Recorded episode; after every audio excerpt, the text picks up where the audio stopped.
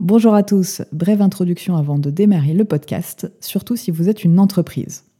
Si vous souhaitez mettre en place des actions de sécurité mais que vous ne savez pas lesquelles, identifier votre dette sécurité mais vous ne savez pas comment, ou tout simplement initier une démarche de gouvernance de la sécurité mais sans budget, découvrez la toolbox sécurité de B4 Security. Vous y trouverez des actions simples et concrètes sur les mesures de sécurité à mettre en place et le tout gratuitement.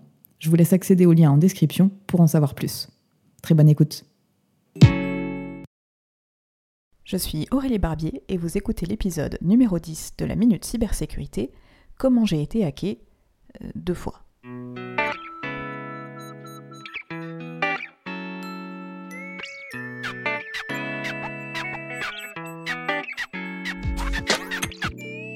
Bienvenue sur la Minute Cybersécurité. Je suis Aurélie Barbier, je suis entrepreneur, experte en cybersécurité, et sur ce podcast, je vous partage toutes les semaines des notions simples de cybersécurité que vous pourrez vous approprier et appliquer tant dans votre vie personnelle que professionnelle. La première fois où j'ai été hacké, j'avais environ 16 ans. Je n'avais pas encore d'ordinateur chez moi, donc j'utilisais les ordinateurs du lycée. Un jour, je reçois un mail d'une personne se présentant comme administrateur de la plateforme de mail que j'utilisais à l'époque. Il m'indiquait qu'une maintenance majeure était nécessaire, que la messagerie serait inaccessible le week-end, bah, ça tombe bien, je ne suis pas au lycée le week-end, mais pour ça, il a besoin par retour mail de mon login et de mon mot de passe, puisque toute la base allait être mise à jour et qu'un nouveau mot de passe me serait transmis une fois la maintenance terminée bonne élève que je suis, pleine de bonnes intentions et ne voulant pas euh, empêcher ce monsieur d'effectuer son travail, j'ai répondu en indiquant mon mail et mon mot de passe. Et devinez quoi euh, Je n'ai jamais récupéré l'accès à ma messagerie. Alors, fort heureusement, je n'utilisais les ordinateurs que pour de la navigation web ou pour échanger avec mes amis. Ma liste de contacts était somme toute assez courte. Le seul impact euh, a donc été que mes contacts ont certainement reçu le même mail, mais ce n'était pas encore l'époque où on recevait énormément de mails, où il fallait créer un compte pour tout. Bref, ma messagerie n'était clairement pas une mine d'or. J'ai donc prévenu mes amis que j'avais perdu mon compte, qu'ils risquaient de recevoir des mails soi-disant de ma part, et qu'il ne fallait surtout pas donner son login et son mot de passe. Alors ça vous paraît certainement très naïf de ma part d'être si facilement tombé dans le panneau, mais j'en ai tiré des leçons qui sont toujours applicables aujourd'hui. En premier lieu, bien évidemment, ne jamais donner d'informations sensibles, que ce soit par mail ou téléphone. Votre identifiant, mot de passe, votre code de carte bleue ou votre numéro de sécurité sociale.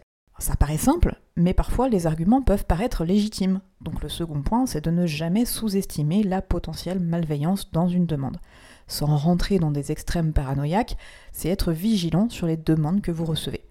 Aujourd'hui, dans les messages, les attaquants peuvent jouer sur toutes les émotions pour tenter de vous faire faire ce qu'ils veulent. Jouer sur la peur, la culpabilité, la pas du gain, l'urgence de la demande, etc. Pour ça, ils vont utiliser des techniques de manipulation qui sont de plus en plus évoluées, et vous pouvez d'ailleurs écouter les deux précédents podcasts où j'aborde également le sujet. Ensuite, ne jamais se dire mais en fait, euh, moi je n'ai aucune raison d'être attaqué, euh, ce serait quoi leur intérêt? Et quand bien même, euh, qu'est-ce qu'ils pourraient faire avec mon compte? Dans la majorité des cas, les attaquants ne vous ciblent pas vous personnellement, c'est par opportunisme. En revanche, toute information qu'ils arriveront à avoir sur vous, ben, ça sera utilisé pour faire une attaque plus évoluée ou être revendue par exemple. Un point essentiel à comprendre, c'est que les attaques sont de plus en plus évoluées, certes, mais surtout elles sont de plus en plus accessibles. Il n'est absolument plus nécessaire d'être un expert informatique pour fomenter une attaque. L'image du hacker à capuche qui passe ses journées à développer des lignes de code pour faire des scripts qui défilent sur un écran, ce n'est pas du tout la réalité. Il est possible aujourd'hui d'acheter des outils en ligne où il n'est plus non plus nécessaire d'être un expert technique pour le paramétrer et exécuter les attaques. Un autre point, c'est de toujours vérifier l'identité de l'expéditeur du mail lorsqu'une action est attendue de votre part. Que ce soit ouvrir une pièce jointe, cliquer sur une URL, transmettre des documents, des informations, etc. Et ne vous contentez pas de vérifier le nom affiché, parce qu'en fait on peut y mettre n'importe quoi.